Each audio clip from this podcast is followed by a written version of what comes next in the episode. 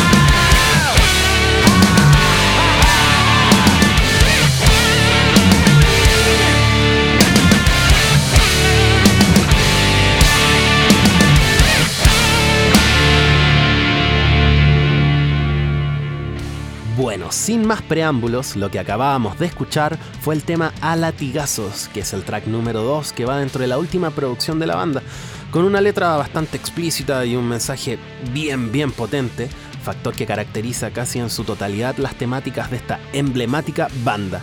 Pero ¿quién mejor para explicarnos del trabajo que se llevó a cabo en esta producción que el mismísimo Mauricio Contreras, guitarrista y vocalista de la banda?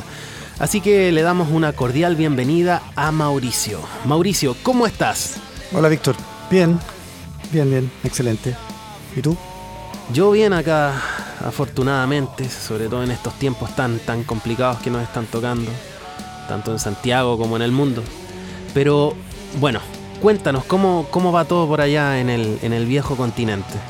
Bueno, ahora ya la cosa bajó bastante están hablando ya de volver algo a, la normalidad, a la, una vida normal, según dicen, em, pero todavía con precauciones.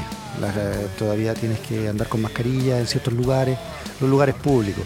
Y hay, te lavas las manos, te limpias con desinfectantes en todos los lugares que entras y sales. Entonces tienes como... La gente igual tiene cierta, toma cierta distancia, pero en realidad sin ninguna paranoia. Yo diría que quizás, si todo sale bien, en tres semanas ya la cosa funciona normal. Por acá, digamos. Bueno, mencionarles a los auditores que tú actualmente estás viviendo en Alemania. ¿En qué sector de Alemania estás viviendo? Yo estoy en el sureste de Alemania, en- estoy muy cerca de la frontera en- eh, con eh, de República Checa y Polonia. Estoy, bueno, en realidad estoy en las afueras de Berlín, estoy en Brandenburgo, pero en la zona sureste. En la zona sureste. Oye, pero, eh, o sea, ¿pero esto corresponde a Berlín también? No, corresponde a la región de Brandenburgo, que es una región que rodea, Ah, Brandenburgo, eh, ya. claro, que es una región que rodea a Berlín. Ah, ok.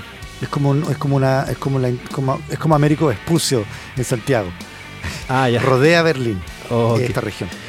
Oye, Mauricio, ¿y, y qué Así tal? todo estoy cerca. De, eh, en términos, eh, en vehículo, en vehículo estoy a 40 minutos y en, en tren 20 25 minutos del centro. Ah, es, es la nada misma, es la nada misma. Oye, Mauricio, y, y cuéntame, ¿qué tal allá la cerveza? pues? Nosotros somos amantes de la cerveza. ¿Hay buena cerveza por allá? ¿Toma cerveza? Te confieso que yo no tomaba cerveza antes de llegar a vivir a Alemania. Y ya son casi una década viviendo acá. Eh, yo no tomaba cerveza en Chile. No la encontraba, no la encontraba sabor. Eh, cualquier porquería que te la hagan beber fría es para que las papilas gustativas no la sientan. Por lo tanto, en Chile la cerveza se toma fría. Así que yo nunca sentí como gran placer bebiendo, bebiendo cerveza. Sí tomaba vino, por supuesto. Y, y destilados más fuertes. Claro. Acá aprendí a beber cerveza y acá aprendí, aquí agarré el gusto del- de la cerveza y aquí no se toma fría. Ninguna cerveza se toma fría, aquí se toma eh, con 2 grados menos de la temperatura ambiente. Ah, ok. Lo cual al principio me, me- me era, me era muy extraño porque te llegaba la. Tú, tú comprabas una cerveza en un bar y llegaba y, y sentías que estaba tibia, pero en realidad estaba a 2 grados, solamente 2 grados más baja. ¿Por qué? Porque, ellos, claro. porque aquí lo importante es el, es el sabor.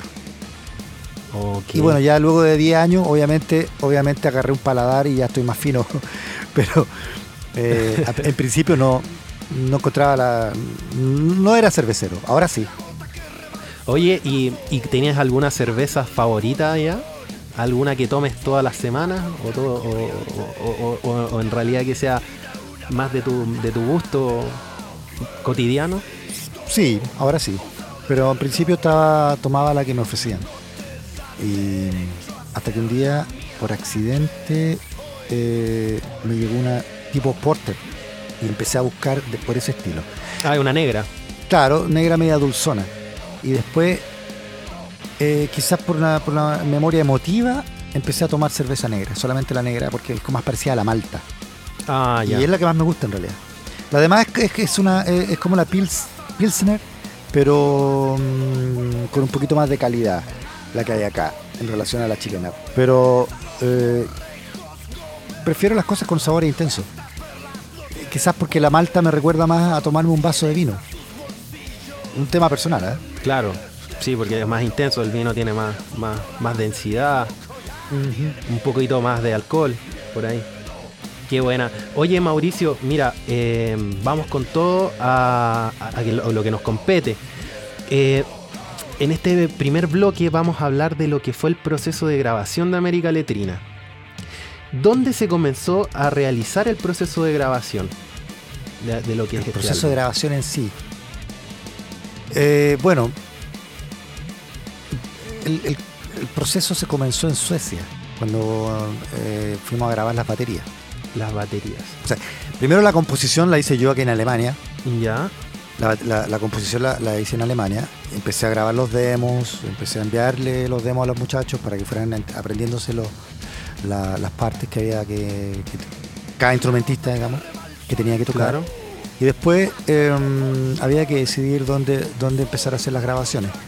Las baterías empezamos a hacerlas en Suecia, en, en Big Sound Studios. Ya. Fueron en dos días. Dos días de grabación. Fue un fin de semana, viajé para allá, solamente dos días de grabación. Fuimos dos estuve eh, dos días allá, perdón, estuve una semana, pero eh, grabamos dos días. Ya.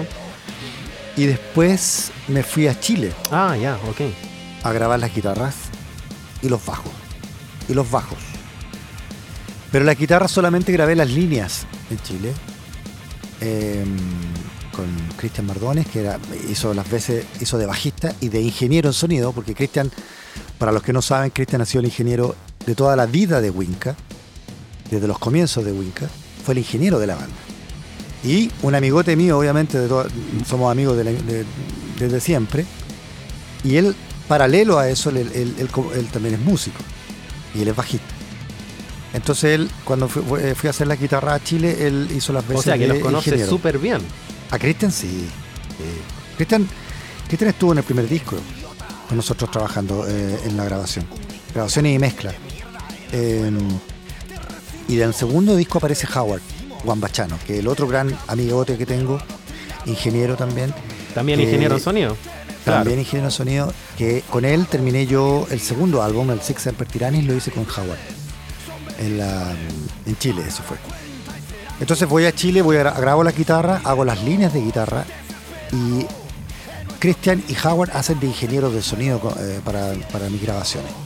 Después yo hice de ingeniero en sonido para Christian. Yo le grabé los bajos a él, digamos como ingeniero, él, ejecutando y yo grabando, eh, qué sé yo, y produciendo detrás. Claro.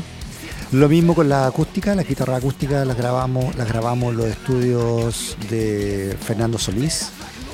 No sé si lo ubicas, es la, voz de TVN. Ah, mira, no, no tenía idea. Es la gran voz de Chile. Qué buen dato. Sí, el estudio, el estudio de grabación de él, el estudio donde él hace sus doblajes y sus comerciales. Y vuelvo a Alemania y me fui a Holanda a, mm, hacer los reamp de la guitarra. Ya, ojo, aclaremos, aclaremos algo un poquito. El proceso que tú viniste a hacer acá a Chile eh, fue el tema de grabación de las guitarras a través de línea, que no fueron, en, este caso, que las guitarras no fueron em, grabadas a través de un micrófono. No fueron pasadas por amplificadores. claro, por amplificadores. Por lo tanto, tampoco fueron microfoneadas. Claro. Grabé las líneas, me las llevé a, a Holanda, guitarra y bajo, y eh, averiguando, bueno, me la llevé a Holanda porque encontré a un tipo que es un especialista en guitarra. Ya. En, cuerdas, que le hace los sonidos de guitarra para muchas otras bandas. Y bueno, me fui con él a trabajar. Conversé con él bastante antes, eh, mostrándole más o menos por a dónde yo quería llevar el sonido de la guitarra. Ya. Que es, uno de los, eso, es una de las cosas más complicadas de explicar porque son, son eh, los sonidos son muy muchos de sensaciones. Entonces, eh, yo no tenía el lenguaje para explicar cómo quería que sonara la guitarra sin usar palabras poéticas. claro. Y si las quería cálidas, o rojas o verdes. Entonces, eh, para ti cálido es una temperatura muy distinta que la que puede ser cálido para mí, o rojo puede ser un rojo más intenso que el, que, el que yo quiera. Claro. Pero él fue más o menos captando bien lo que yo le estaba pidiendo y me mandó unas pruebas, unas pequeñas pruebas. Le dije, ok, vamos bien encaminados. Entonces me, me fui a Holanda y me, me, fui a trabajar con él y, procesamos las guitarras por una serie de amplificadores y, quedó el sonido que yo era el que soñé siempre de guitarra. Eh, bueno, ya, ya teníamos en esa etapa entonces la grabación de, lo que eran las baterías, lo que grabaste en Suecia. Eh, estas grabaciones la hiciste con un, con un, con un ingeniero bastante conocido, que es el ingeniero de, de Ramstein. Trabajar con él supongo que fue, fue una experiencia bastante importante en tu carrera, ¿o no? Sí, pero me enteré después. Ah, ¿te enteraste después? Cuando llego al estudio de grabación, eh, sí, cuando llego al estudio de grabación, eh, era un estudio, mira, la verdad no era una gran cosa, era un estudio bastante sencillo. O sea, no era muy, no era sencillo, no era sencillo si lo comparamos con un estudio de grabación bueno, estaba a un nivel bastante alto. Mm. Pero era bastante sencillo si, lo, si, pensáis que era el estudio de grabación donde hacían los discos de Rammstein. Ah, ya, ok. Ahí la cosa cambia, ahí, tú te das cuenta que era bastante sencillo. Em, empezamos a hacerlo. Eh, estaba el ingeniero haciendo el microfoneo de la batería, qué sé yo. Yo me empiezo a pasear un poco por el estudio y empiezo a ver póster de, de un montón de bandas. Y en una de esas está, hay uno de los, había uno de los pósters de Ramstein. Y cuando encontré el momento, porque eh, estos tipos eh, cuando trabajan son verdaderos animales, son bestias. tú no, no, no les hables, no los molestes, ellos están haciendo lo suyo y en ese momento tú eres un estorbo. De hecho, el tipo me prohibió caminar desde cierto sector del estudio porque él se movía con la silla esta con ruedas, desde la, desde la consola se movía hacia, los- Ya. hacia, los- hacia el- hacia el rack de compresores y todo, con la, a- se, se empujaba con la, con la, con la silla eh, con ruedas. Y yo de repente caminaba por ahí como turista, porque el tipo me marcó el estudio y me dijo, mira, de aquí para allá, eh, haces lo que quieres, de aquí para acá, no te metes. Es decir, sin, cero simpatía, pero full profesionalismo. Claro. Cuando encontré un momento claro. para poder conversar Una cosa con... no quita la otra. No, claro. Cuando encontré el momento eh, para preguntarles por esos pósters que habían ahí, si eran, eran artistas que él había hecho, eh, ahí él me, me- me responde que sí, que le había hecho ese disco, ese disco, ese disco, tal, que sí. Entonces, y después me explica que él era el que, el que le hacía varios discos a Ramsey. De hecho, le hizo ahora también la película, que se hizo un concierto en París, creo. Le, le habían hecho. Ya. Entonces ahí yo entendí, ahí yo entendí el, el- el- el trato que me dio en un momento cuando me dijo, mira, de aquí no te mueves, no te metes para acá, no, no, no pasas de aquí de esta línea. En un momento lo encontré bastante medio pesadito. Pero de ahí me di cuenta que el tipo en realidad se tomaba muy en serio lo que hacía. Ha sido el único ingeniero que he visto en mi vida que mientras vas grabando, va editando al mismo tiempo. Eso yo no lo vi nunca, nunca. A ningún ingeniero. El tipo iba editando y iba... Una bestia. Una bestia. Porque generalmente eh, nosotros procesamos después. Después todo lo que grabamos. Claro, generalmente el ingeniero aprieta rec y espera que el, que el baterista termine y después pone stop. Claro. claro. Y después el tipo, el tipo ya, obviamente durante la grabación fue revisando dónde estaban los errores y los empieza a corregir. Este tipo iba detrás de la canción corrigiendo. Y eso a mí me llamó mucho la atención. Full productividad. De hecho, yo soy conocido por ser un tipo que está al 110% en el estudio. A mí no se me escapa una. Sin embargo, este tipo me pilló a mí tres veces o dos veces. No estoy muy seguro cuántas. Dos o tres veces. Me pilló volando bajo y me miró y me dijo, ¿dónde encontraste el error? Porque él no estaba seguro. Ya. Pero sí había encontrado un error. Y yo justo en ese instante, justo en ese momento que él me pregunta, yo estaba mirando una mosca. Y el tipo me, me dijo, bueno, ¿estáis aquí o no estáis aquí? Siendo que, siendo que yo daba el 110%, yo, yo me concentro a full.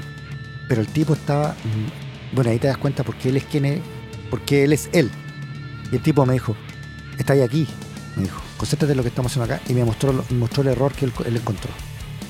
Y me dijo, ¿es así la batería?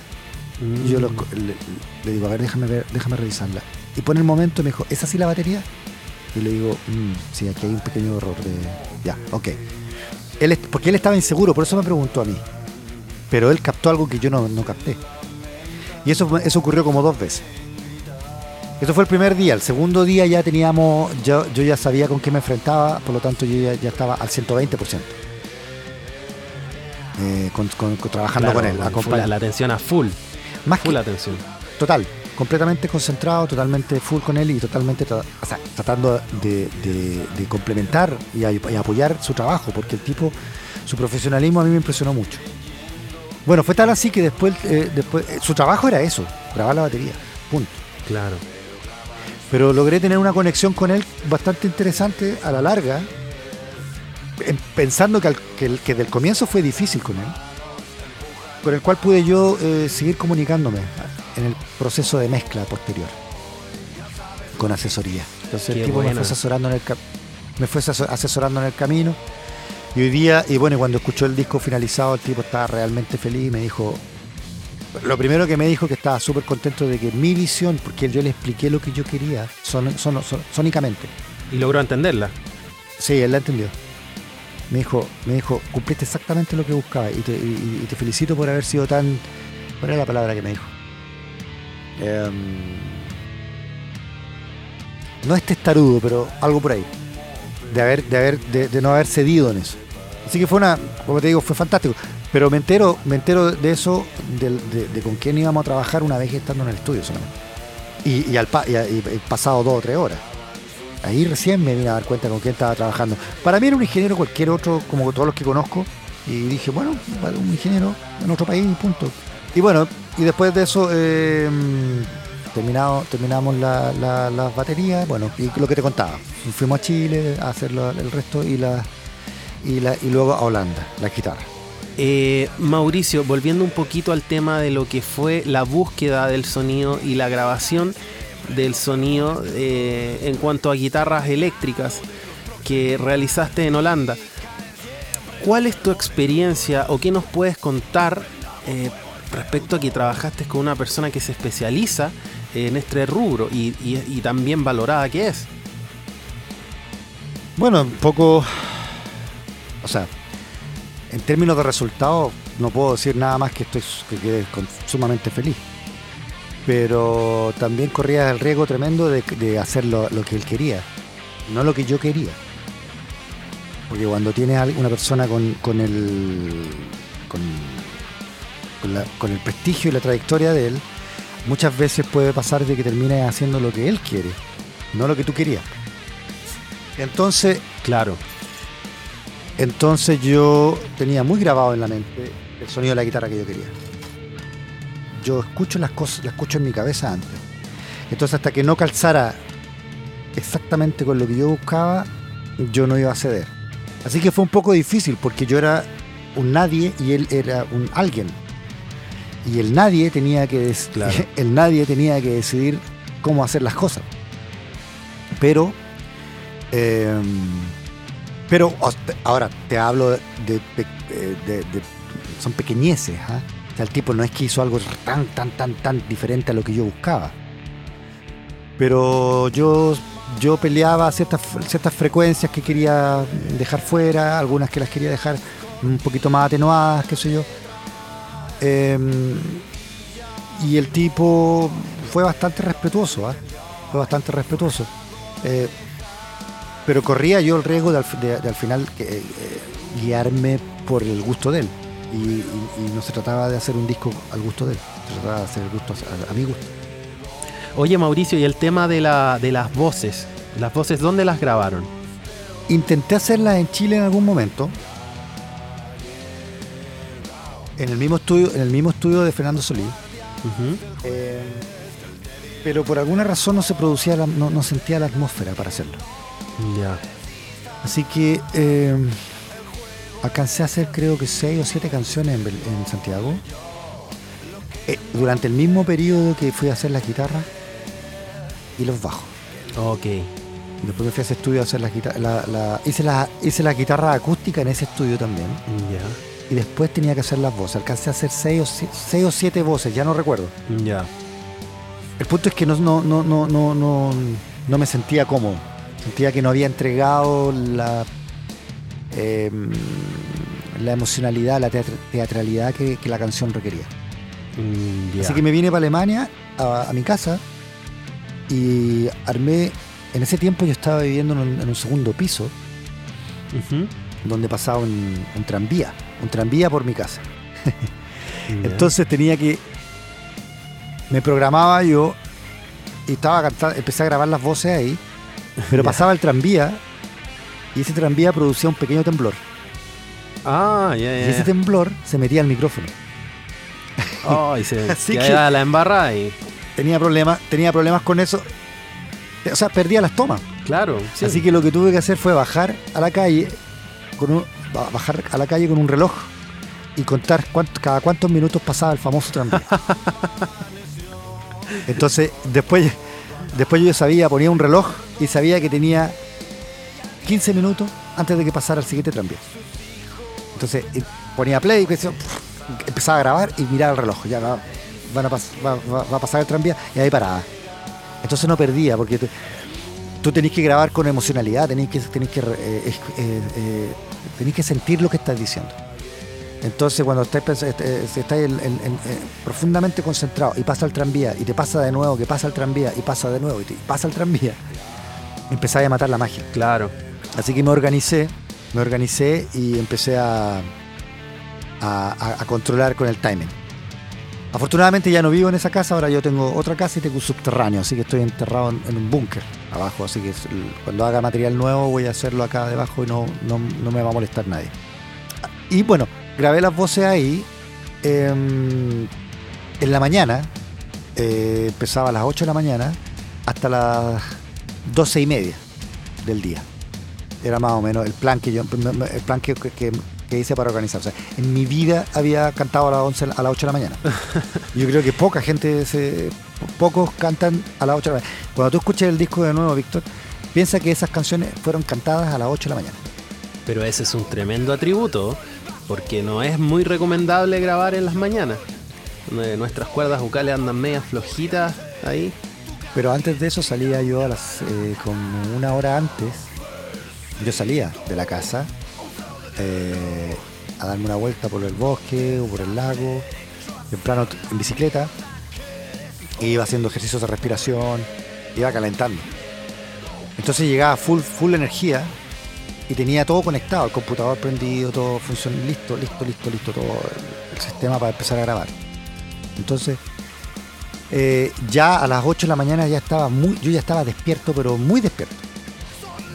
No era que me había bajado de la cama a grabar. Claro. Sino que ya había, ya había hecho una rutina de ejercicio. La voz tal vez no estaba caliente, pero sí la respiración. Entonces ya me tenía, tenía que tenía que sacar adelante ahora lo que, lo, que era más importante, que era el, el, personaje con el que iba a estar cantando. Entonces, claro, me tomaba un poco más de tiempo en calentar, el, en agarrar el color que la voz tiene que tomar, porque, bueno, estuviste durmiendo toda la noche, la voz no, no habló, no, no, no se ocupó. Y, y además la otra que, me, fue, que, hice fue que improvisaba las letras. Entonces, tenía, obviamente tenía, un, tenía, tenía una letra escrita, pero llegó, llegó un momento en que me di cuenta que me salían mucho, con mucha más visceralidad si las inventaba ahí sobre la marcha. Ah, ya. Obviamente sabiendo el tema que estoy diciendo. Claro. Así que tengo como en mis sesiones privadas tengo como 20 versiones de cada canción con distintas letras que fueron improvisadas y fui eligiendo las mejores, o las que yo sentía que eran las mejores. Y eso también te brindó un poco de versatilidad, porque muchas veces si tú grabas, vas, en un, vas a un estudio a grabar, cuentas con un tiempo limitado para realizar las grabaciones, entonces tienes que tratar de, rendir al, al 100 en un instante de tiempo limitado. En cambio acá tú podías hacerlo en tu casa. Bueno, si bien te limitaba un poquito el tren vía, pero, pero al fin y al cabo estabas en tu casa. Bueno, igual era limitado porque lo hacía hasta las dos y media. Porque después yo me iba a trabajar, trabajaba en las tardes, hasta la noche. Entonces igual tenía que, tenía que, tenía que rendir en un, horario. Claro. Eh, claro, pero la ventaja es que tenía la, tenía la libertad de que de que yo no estaba molestando a otro ingeniero sentado esperando a que yo me inspirara a, tirar mi mejor frase. Es decir, no tenía nadie que lo hiciera. entonces me grababa, me grababa yo solo. Que después con el tiempo leyendo, ¿sabes quién, quién se grabó solo también? ¿Quién? El, el vocalista de Soundgarden. Ah, ya, ya, ya. En los discos de Soundgarden él se grababa solo. Lo dejaban en el estudio a él solo. Mira, qué interesante. Y no había ingeniero, nadie, se grababa él mismo. Y era la, y, y, era, su, después el ingeniero sonido explicaba de que eran las mejores, las mejores versiones de él, era cuando lo dejaban a él solo en el estudio y él lo dejaban controlando él todo. Los micrófonos, eh, la, máquina de grabadora, él hacía todo. Está buenísimo eso. Así que, que, eso queda como un tip para, para la gente que nos está escuchando, si hay alguna ahí eh, cantante, eh, o en realidad en todo sentido, ¿no? Yo creo que no solo en, voces, sino que en guitarra, en el instrumento que sea, si tú estás más tranquilo en tu casa, armas tu propia atmósfera y eso, eso es bastante bueno. Oye, eh, Mauricio, el tema del staff ingenieril y técnico que, que, que, te fue ayudando y trabajando contigo en todo este proceso, no sé si le te gustaría mencionarlo, ya mencionaste alguno, como es Howard, como es Tom, es grande. Eh, bueno, está también. Te los nombro, mira. Estaba Jimmy, Jimmy Torres, que está eh, un gran ingeniero chileno que vive en Canadá. Él hizo toda la parte, él trabajó mucho en el área de eh, ediciones y, ciertas postproducciones también, en las grabaciones. Después tiene a Howard Juan Bachano, tiene a Christian Mardones, por supuesto. Claro tiene a Tom Van Hedge, John Simon, que es el que trabajó en Holanda, Y después la mezcla la hice con Max, Maximilian Rabe en Berlín. Que fue con el que terminé el disco realmente. Con él, con él yo ya me senté a trabajar el disco completo, Completo, yo estaba al lado de él. claro, claro. Porque tenía que tener un ingeniero, tenía que tener un ingeniero al cual yo pudiera verlo, estar ahí en el- dentro del estudio con- trabajando, con él. No me servía. juntos, claro. Ahí en esta situación, sí, en esta en esa situación a mí no me servía estar a distancia. No, tenías que estar ahí, encima. Tenías que escuchar lo que se estaba logrando. Tenía que escuchar él, básicamente, digamos, de repente teníamos diferencias, qué sé yo, un dB o, o dos dB, bajar algo, subir algo, y, era importante estar ahí porque escuchando con la misma referencia que él escuchaba, es, con sus propios, con los mismos monitores. Entonces era más fácil tomar decisiones así que llamarlo por teléfono o mandarle un correo, oye, está, está un dB muy arriba, y, y te manda uno de vuelta con, con ese dB un poco más abajo y después decirle no, sabéis que estaba bien como estaba antes. O sea, es es un tema, era mejor estar con él trabajando. Claro. Sí, sí, él me pidió varios días de soledad. Porque para armar las canciones. Ah, ya. ok. Me dijo, déjame armar las canciones desde, desde mi perspectiva. Claro. Con su oído gringo, yo se lo permití. Yo le dije, perfecto, vamos a ver qué sale aquí. Así que una vez que yo llego, eh, mira, teníamos pocas pocas eh, discrepancias. En las partes acústicas es donde a él le costó más entenderla. Y ahí es donde tuve que yo intervenir mucho más. Porque él no conoce la sonoridad folclórica latinoamericana. Las guitarras acústicas, él las conoce con eh, guitarras más, más, más country, con cuerdas, de, cuerdas metálicas, y nosotros hacemos las cosas con cuerdas de nylon, las versiones acústicas. Eh, Entonces, Mauricio, yo tenía- te voy a interrumpir que- un momento. Ya vamos a seguir hablando de este y otros temas. Para dejar invitados a nuestros auditores y a ti a que escuchen el track número 7 de América Letrina. Esto se llama Valle.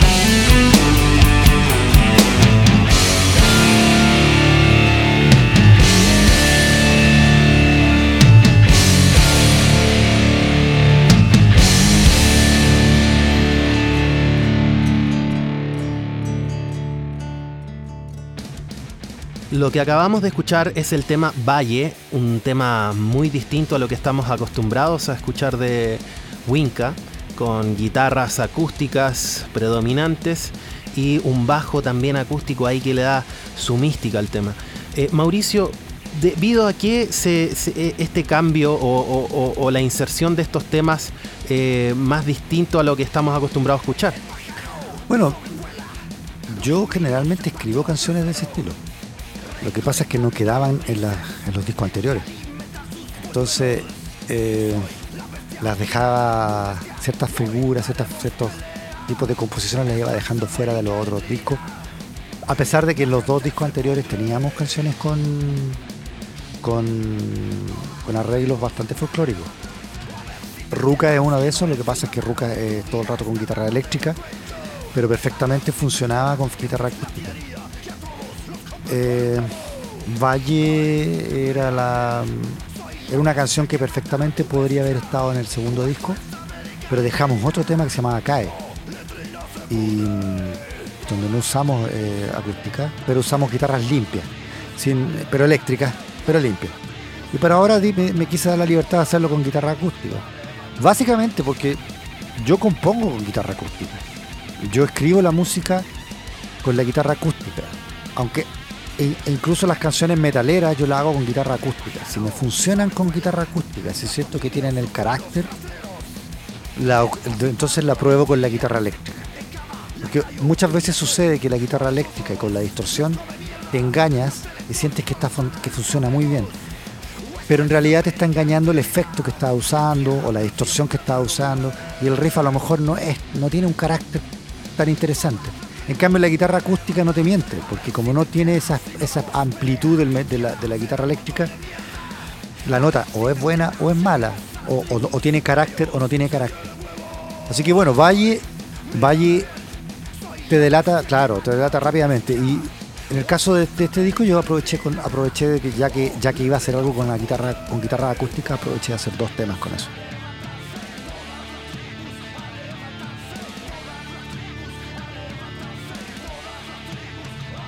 Que digo que en Valle además puse, aproveché de poner cierta eh, musicalidad orquestada, orquestada detrás también. Pero está muy, muy escondida en la parte, en las partes acústicas. Eh, compuse una orquestación detrás que en principio la iba a hacer con un coro, con un coro de, acá en, Alemania.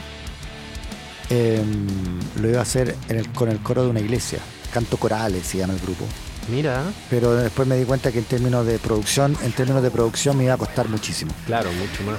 Pero voy a guardar la idea porque ese, ese coro está ahí, son, gente- son profe- son profesionales y quizás para la próxima lo ocupe. Y Sería, ahí voy a tener material visual y todo para usarlo, porque además, sería muy interesante escuchar eso.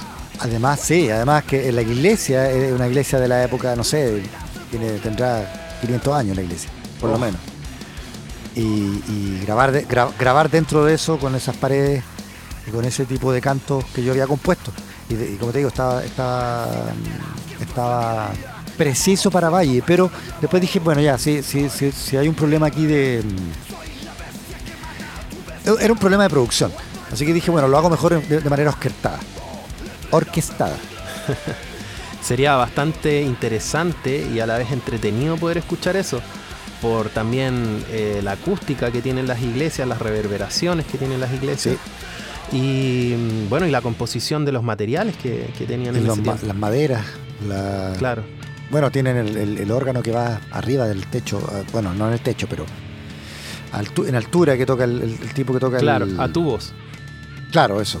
Porque con los pies también, un viejito, un anciano ahí que toca. El lugar era preciso, pero no sé si eso hubiese, o sea, no sé si eso hubiese funcionado también para la, para, para Valle, Ujú, una, un- por el- la sala, digamos, digamos en este caso la iglesia. sí. Porque a lo mejor esa reverberancia no me servía. A mí lo que, lo que me interesaba básicamente eran las voces, las voces de lo- del, del coro, porque tenía contralto, contrabajo, soprano y mezzo soprano. Claro, y me interesaba eso. Pero las puertas están abiertas, las puertas están abiertas ahí, así que lo puedo hacer. Y eso es lo importante de, de que se logró.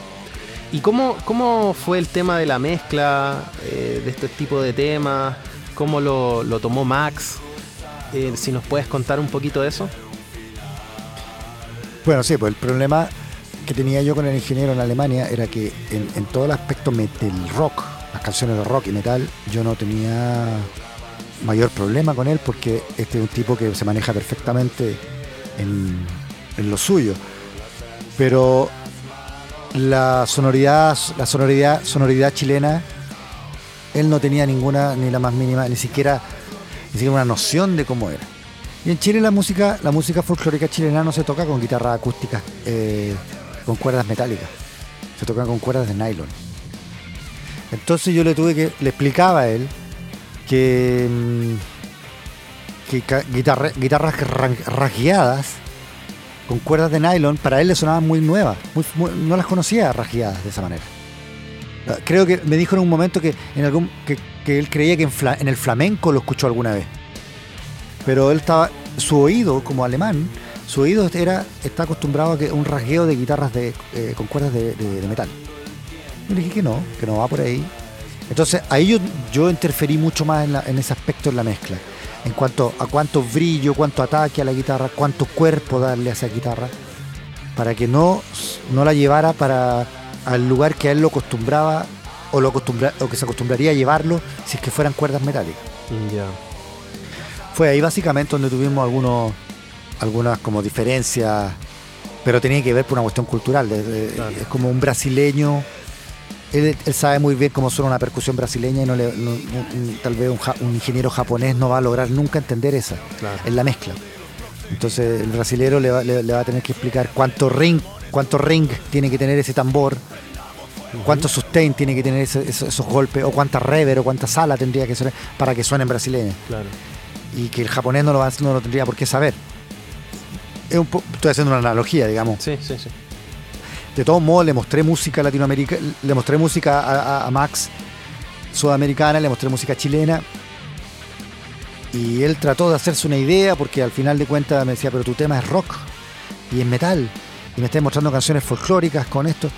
O sea, sí, sí, pero acá eh, le tenía que explicar que agarrara un poco ese ese sepia que tiene, que tiene la, la guitarra acústica. ese color sepia, ese, Sí. ese tono sepia. es tonto. Yo- yo- disculpa que te lo diga con esos colores, pero es que lo veo así. Es como ese color sepia que te daba la guitarra acústica. Entonces le dije, bueno, imagínatelo, imagínatelo a sepia, le dije. Oye, ¿y cómo fue el tema ya después, cuando, cuando ya estaba la mezcla y, y lo escuchaste? Eh, ¿Qué tal te fue con eso? Él me mandó la mezcla de. Él me mandó la mezcla de Valle un día tarde, en la noche, noche, noche, noche. Me dijo, mira, estuve trabajando en la canción y me la, y me la mandó muy orgulloso, porque él no me mandaría algo a esa hora de la noche, sabiendo que puede esperar un, de mí una respuesta, primero por la hora, y segundo, que podría romperle todo el. Es decir, es muy mala idea mandar un trabajo en la noche a alguien cuando te puede responder una está todo malo, porque esa noche ya no duermes.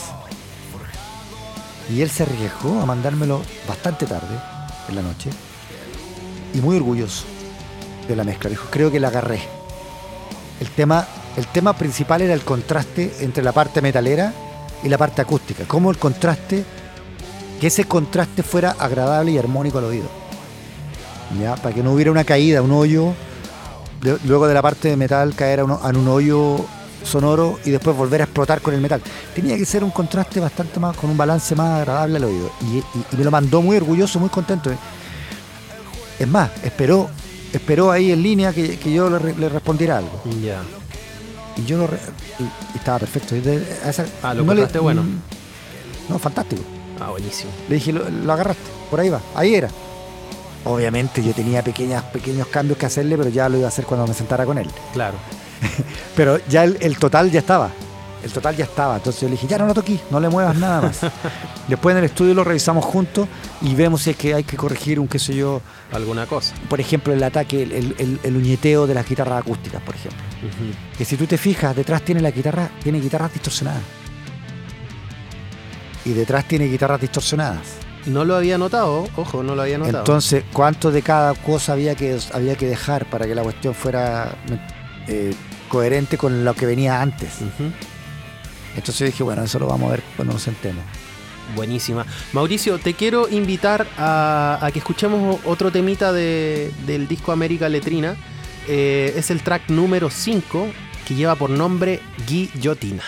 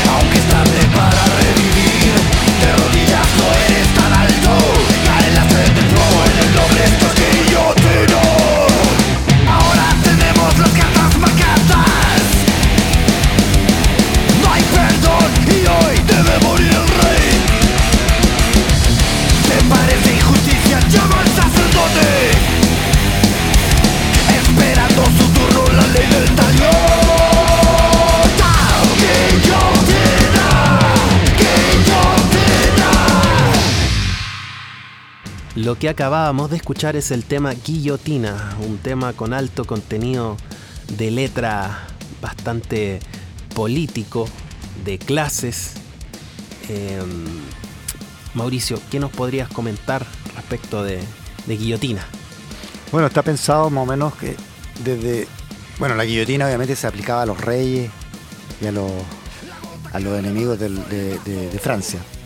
Pero en Chile tenemos una tenemos una casta política que funciona a cierto modo como una monarquía.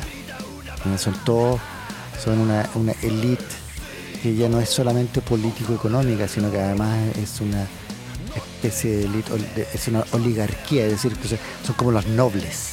¿ah? como que heredan cargos de son hijos de hijos de hijos de familias aristocráticas y bueno usando la analogía digamos de, de- de- de- los reyes y todo eso simplemente me fueron saliendo las- los fraseos de cómo sería el día que se acaba el tormento y el día que se acaba el tormento significaba el día que tú saques de la de la moneda a estos ladrones Claro, del poder.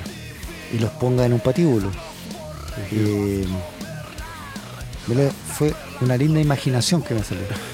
y así salió. Eh, fue, la fue, fue ver tipos que toda la vida han vivido en las alturas. Por eso digo en una frase de rodillas ya no eres tan alto. Claro. Eh,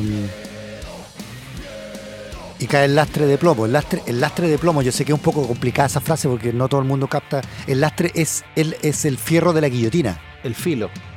Eh, la guillotina es el.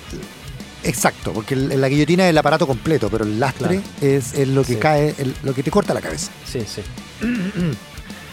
Entonces me- fue un juego de análogo, de analogías, digamos, de, de- de cuando guillotinaban a los, a, los, a los reyes, pero hacerlo con la casta política nuestra. Eh, exterminar nombres que llevan demasiados años repitiéndose. Y son nombres que hoy día son, parecieran casi ole- eh, nobles. Y, no, tienen por qué serlo. No somos un país, somos un país que se desligó de la monarquía hace muchos años. Por lo tanto, tener tipos que hoy día, apellidos que eh, son sinónimos de castas familiares de, no sé, cinco generaciones de dueños de Chile, eh, creo que sería un lindo final para ellos eh, que vivan la ley del talión, Sí, sí. ojo por ojo, diente por diente. Sería lo ideal poder realizar ese tipo de justicia con tanta injusticia que hay ahora, sobre todo el de, de clase. Y, y lo, y digámoslo, me hago responsable, el tema de la dignidad de lo que está pasando ahora en Chile y en el mundo en general.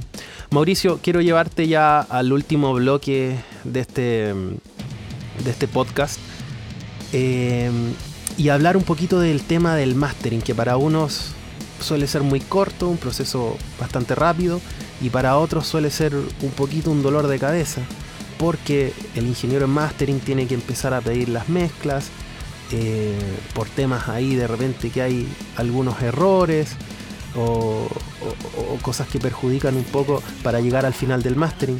¿Me podrías contar tú un poquito de, tu experiencia con América Letrina en el mastering?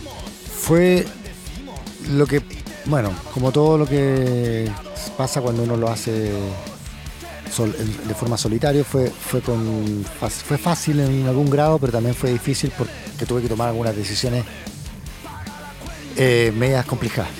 El hecho de que encontré a, un, a un ingeniero de mastering que un ancianito que hizo grandes discos de la historia, un tipo que tiene más de 30, 40 Grammy en su carrera, Imagínate. Don Grossinger se llama. No cualquiera gana esa cantidad de Grammy. Eh, tipo hizo los, bueno, Paul McCartney, eh, Pink Floyd, eh, hizo, em, no sé, Tina Turner, B52, los Rolling Stones como cinco discos. Uy, entre, peso los, entre, pesado. los, entre los que yo me acuerdo ahora. Peso pesado. Algo de Rush hizo, algo de Metallica por ahí también había hecho. Y, pero es un ancianito, es un viejito de casi 80, por ahí anda, o quizás más. Mira. y le, y le mandé el le mandé a él una prueba de mastering. Co- Conversé con él y le dije, me interesa que me haga el mastering. Y me hizo la prueba de mastering y la dejó muy, muy buena, muy bueno. El color que le dio en la, en la ecualización final, el remate, digamos, del corte del, del mastering lo hizo muy bonito. Pero tuvo un problema de discrepé yo y, mi- el ingeniero de mezcla también, el Max, Max Raber, con el que yo trabajé el disco acá en Alemania, también discrepó en lo mismo, en que em, había roto una ya la ley del, del volumen, ya era, extra- era demasiado. Pero ¿por qué? No sé, llegaba quizá a algún punto de saturación, que aunque no creo. No, no estaba saturando, estaba... Estos tipos no... No, estos tipos no saturan. Lo que sí... Lo que, lo que hizo fue es que le dio un apriete al Max. Es que es para que la gente que no... no esto no es para los músicos, me imagino, esta entrevista. ¿no? No, es para, Para, la gente común. Claro. y corriente, claro. que no tiene por qué... Sí, sí, para todo tipo de gente. Sí, bueno, pero es que no todo el mundo maneja esos términos de, del apriete, del máster. No, ha- hay canciones que suenan más fuertes que otras y, y, la gra- y una de las razones es que el master- en el mastering producen que la cosa, que tu música suene más fuerte.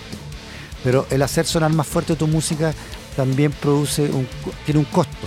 Y es que tu música suena más apretada, más aplastada. Sí, sí. Entonces Por se mata la dinámica. Claro, dinámica.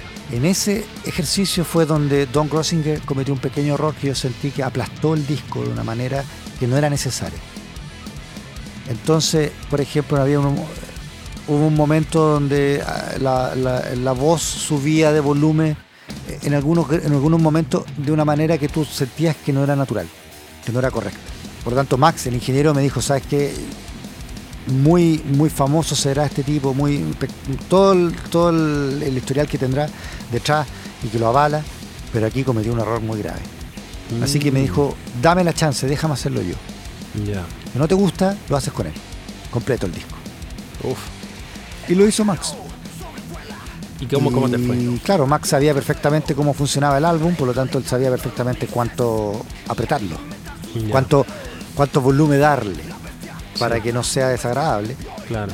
Y además, además era su trabajo, mira, sí, porque además como eh, demostró, demostró interés, un interés más allá del negocio mismo de hacer un trabajo, de que su trabajo, de que su álbum le estaba quedando, le estaba quedando de tal manera que él no quería que lo que, que- que fuera masterizado de una manera donde le, le destruyeran eh, dinámicas que él había tomado ahora en, en por ejemplo. Claro, porque él también conocía muy bien su trabajo. Sí, además que yo no sé qué era lo que él tanto quería salvar de su mezcla, pero él me, él me dijo a mí que, que sentía que, lo- que había quedado muy aplastado el disco. ¿ya? Y que él no sentía, él no había, él- que su mezcla era tan aplas- estaba tan aplastada como para aplastarla de esa manera. Entonces me pidió la, me pidió la chance de hacerlo él y si yo no estaba contento, bueno, me vo- volvía yo con, con el otro ingeniero y terminaba el álbum completo con el otro ingeniero.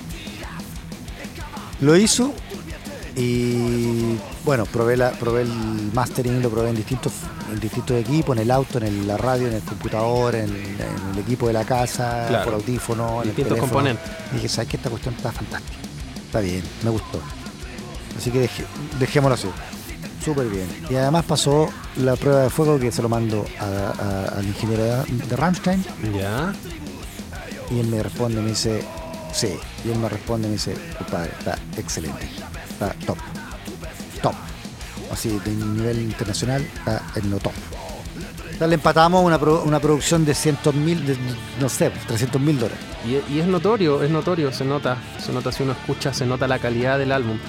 Eh, y compitiendo contra pesos pesados. que no, se- no es fácil. No es fácil de lograr. Eh, a veces, a veces, de repente los computadores como que se empareja un poco la cancha, que tú escuchas discos, sobre todo en el metal, que pareciera que son todos como, ah, sí, de la misma calidad, pero después cuando lo escuchas en equipos de verdad, o con audífonos de verdad, ahí te das cuenta qué discos suenan y qué discos son eh, de bajo presupuesto.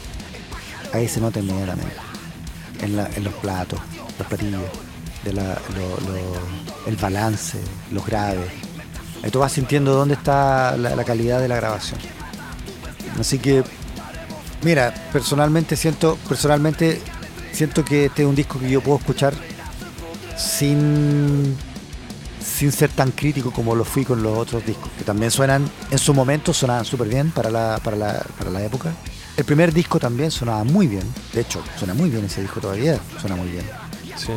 Eh, pero a uno siempre le cuesta más escucharse sus propias canciones, sus propios discos, porque uno se acuerda y sabe dónde está ese, ese, ese momento que no, no estaba ahí 100% seguro si estaba quedando bien, en la mezcla, hablando. Sí. Eh, y uno siempre es autocrítico. Pero este disco lo puedo escuchar con más tranquilidad y dejarlo fluir y sin criticarlo mucho. Lo, lo- lo trato de sentir nomás. Porque afortunadamente, porque la sonoridad que tiene eh, es... eh, puedo, puedo poner cualquier otro... Puedo venir escuchando otros grandes discos y de pronto pongo el mío y siento que no tengo un... que no cae eh, sonoramente no cae Sí. en, el, en, en- en- en ese amateurismo del cual siempre luchamos por salir, Claro. por arrancarnos, ¿no? Sí. Así que, bueno, ahí está, América Letrina. Humildemente América Letrina. Mauricio, eh, quiero pasar a, a otro tema también que tam- es parte de lo, de lo distinto que acostumbramos a escuchar de Winca. es el tema Adiós papá. Yo hace unos, unas dos semanas atrás estuve con, con un gran amigo mío, que le mando un saludo, a don José Flavio Toledo Jara.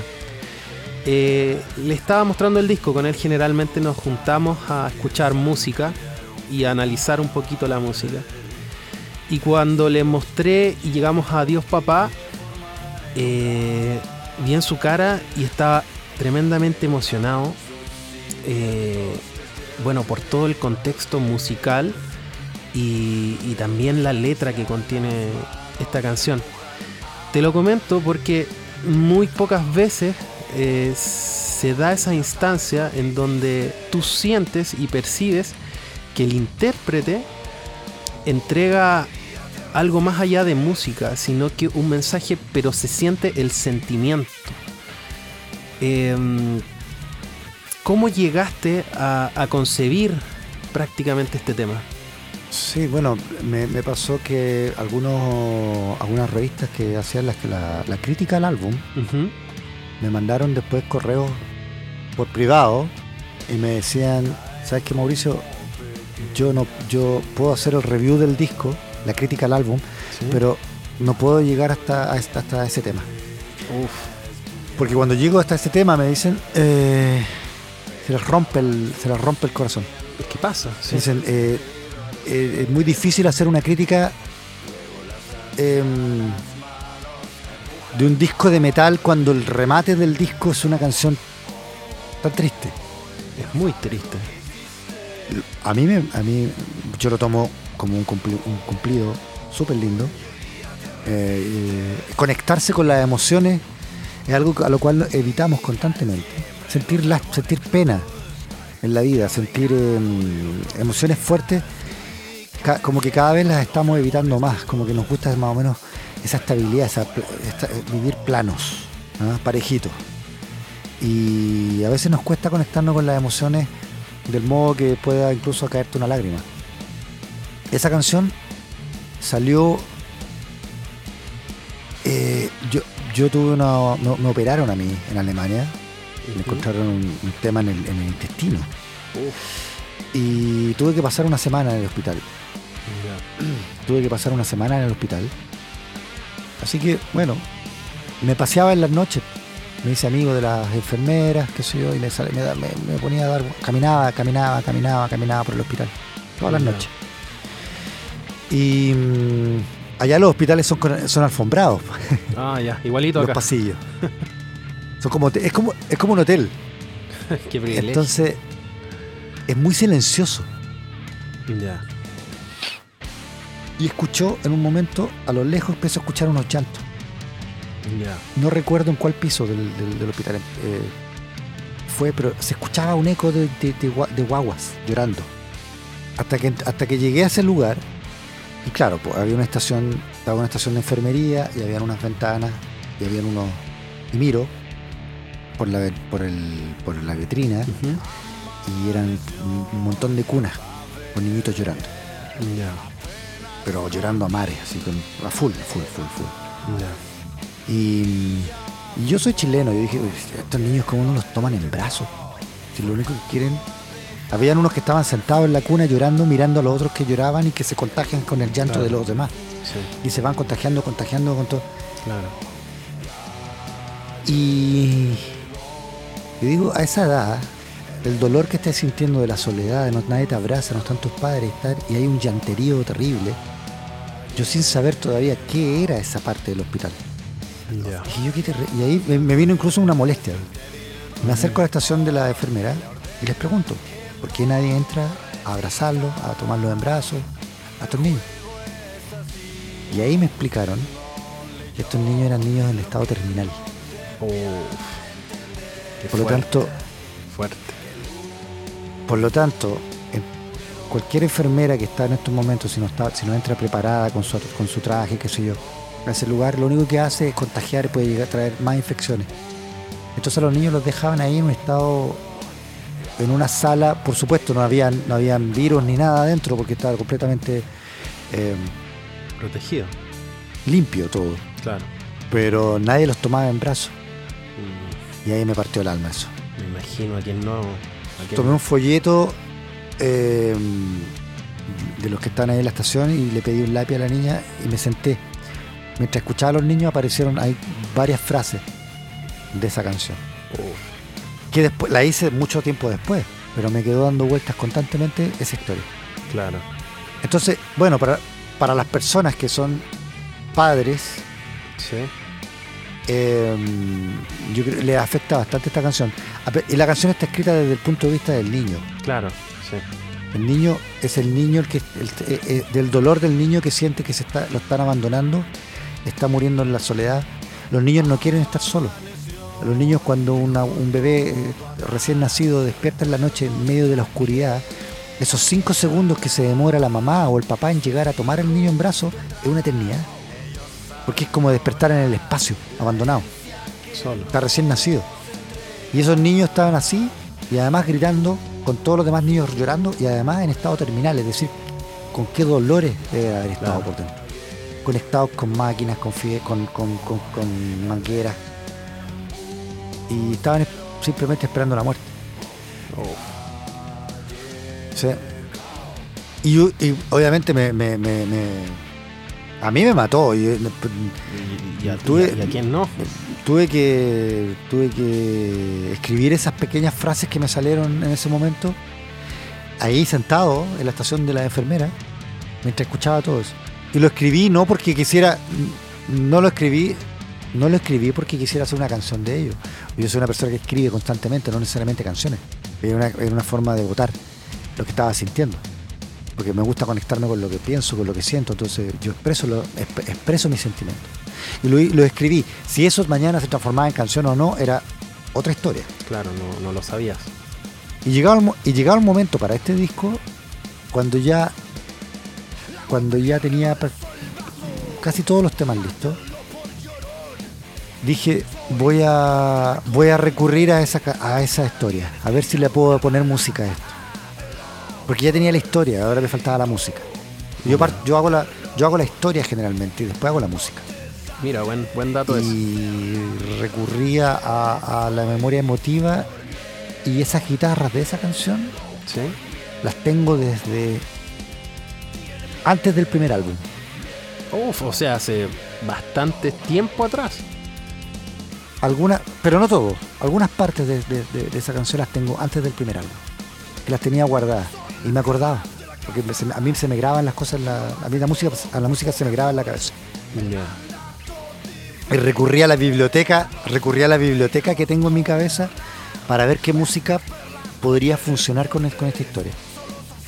Y siempre y, probé con varias bibliotecas mi- de mi cabeza y siempre volvía al, al mismo, a la misma mm, guitarra de esa canción. Y así quedó. Y quedó muy bueno porque al menos yo me pude conectar eh, con lo que querías expresar. Eh, le pasó a mi amigo también y te pasó a ti con lo que comentaba este chico eh, que hacía el análisis de, tu música. Entonces, Pero esa es la búsqueda del músico. que cada músico intenta que, sus canciones sean escuchadas y que, se sean, y que sean entendidas desde esa emocionalidad. Cada canción de ese disco, de este disco, tiene em, las vísceras. En lo político, en, lo- en la rabieta, en, en- a pesar de que la mayor, la mayor parte del disco, sí, a pesar de que la mayor parte del disco está cantado con cierto sentido del humor, muy burlesco, Zombie de Dios, por ejemplo, una bastante irónico también. Sí, todo el tiempo medio burlesco. Em, pero no, quizás solamente para ponerle un bálsamo a las palabras duras que estoy diciendo detrás. Lo otro, además, bueno, como te digo, este disco también me desafió en varios aspectos porque fue completamente en español. Y tú sabes lo Claro. difícil que es para las bandas hacer canciones en español, Sí, de metal. bastante difícil. Y lo hice completo en español. Y, ah, quería so- a- se me- no dejar afuera a alguien. Ujú. A- a- al final de, ese- de esa canción de Adiós Papá eh, hay un guitarrista, que es Javier Sepúlveda, que me hizo las últimas guitarras, los solos de guitarra. Un gran guitarrista. Y yo solo, que fue él muy humilde, es un tremendo guitarrista, un Sí, guitarrista que ha tocado bueno. con Marty Friedman de gira por Estados Unidos. Imagínate. Y- Talla mundial. Y de, y de tan, y, de tan, y de tan buen guitarrista es igual de humilde. Fue tan humilde que aceptó que yo produjera sus solos. Es decir, él hizo los solos que yo le pedí que hiciera. Mm, Porque son- eso solo lo hacen las personas humildes.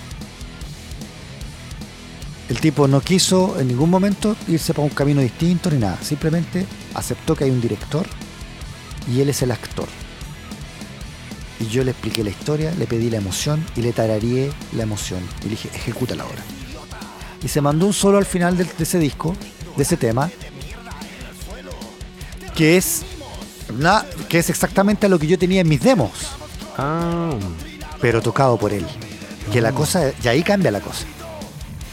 La forma de lo que lo toca él, el cómo ataca la cuerda, cómo toca el, cómo le da el personaje a, a su tocada, claro. es lo que hace a una, a una- Sí. como un actor cuando le da un rol. Cómo interpreta, cómo interpreta él ese, ese, ese personaje. Yo quedé fascinado con su solo. Y él cierra el disco. Y bueno, qué manera de darle un buen final al disco que con un buen solo, un buen intérprete, un buen músico y con una canción también tan profunda. Eh, Mauricio, hemos llegado al final de este podcast, el primero. Esperamos seguir haciendo más y quizás en algún momento volver a tenerte acá. Bueno, Víctor, fue un agrado. Gracias por la invitación. Hasta la próxima. Hasta la próxima Mauricio y a todos nuestros auditores los dejamos invitados a escuchar el último tema de América Letrina. Esto se llama Adiós papá.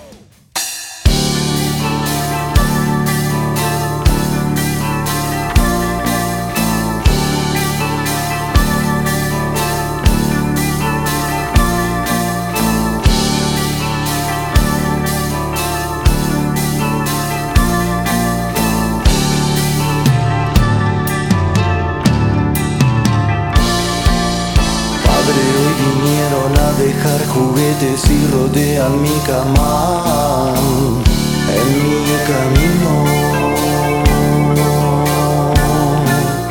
Padre, hoy dejaron flores en mi puerta para perfumar mi sala para el camino. Quiero vivir, quiero vivir, pero ya no hay sangre en mí.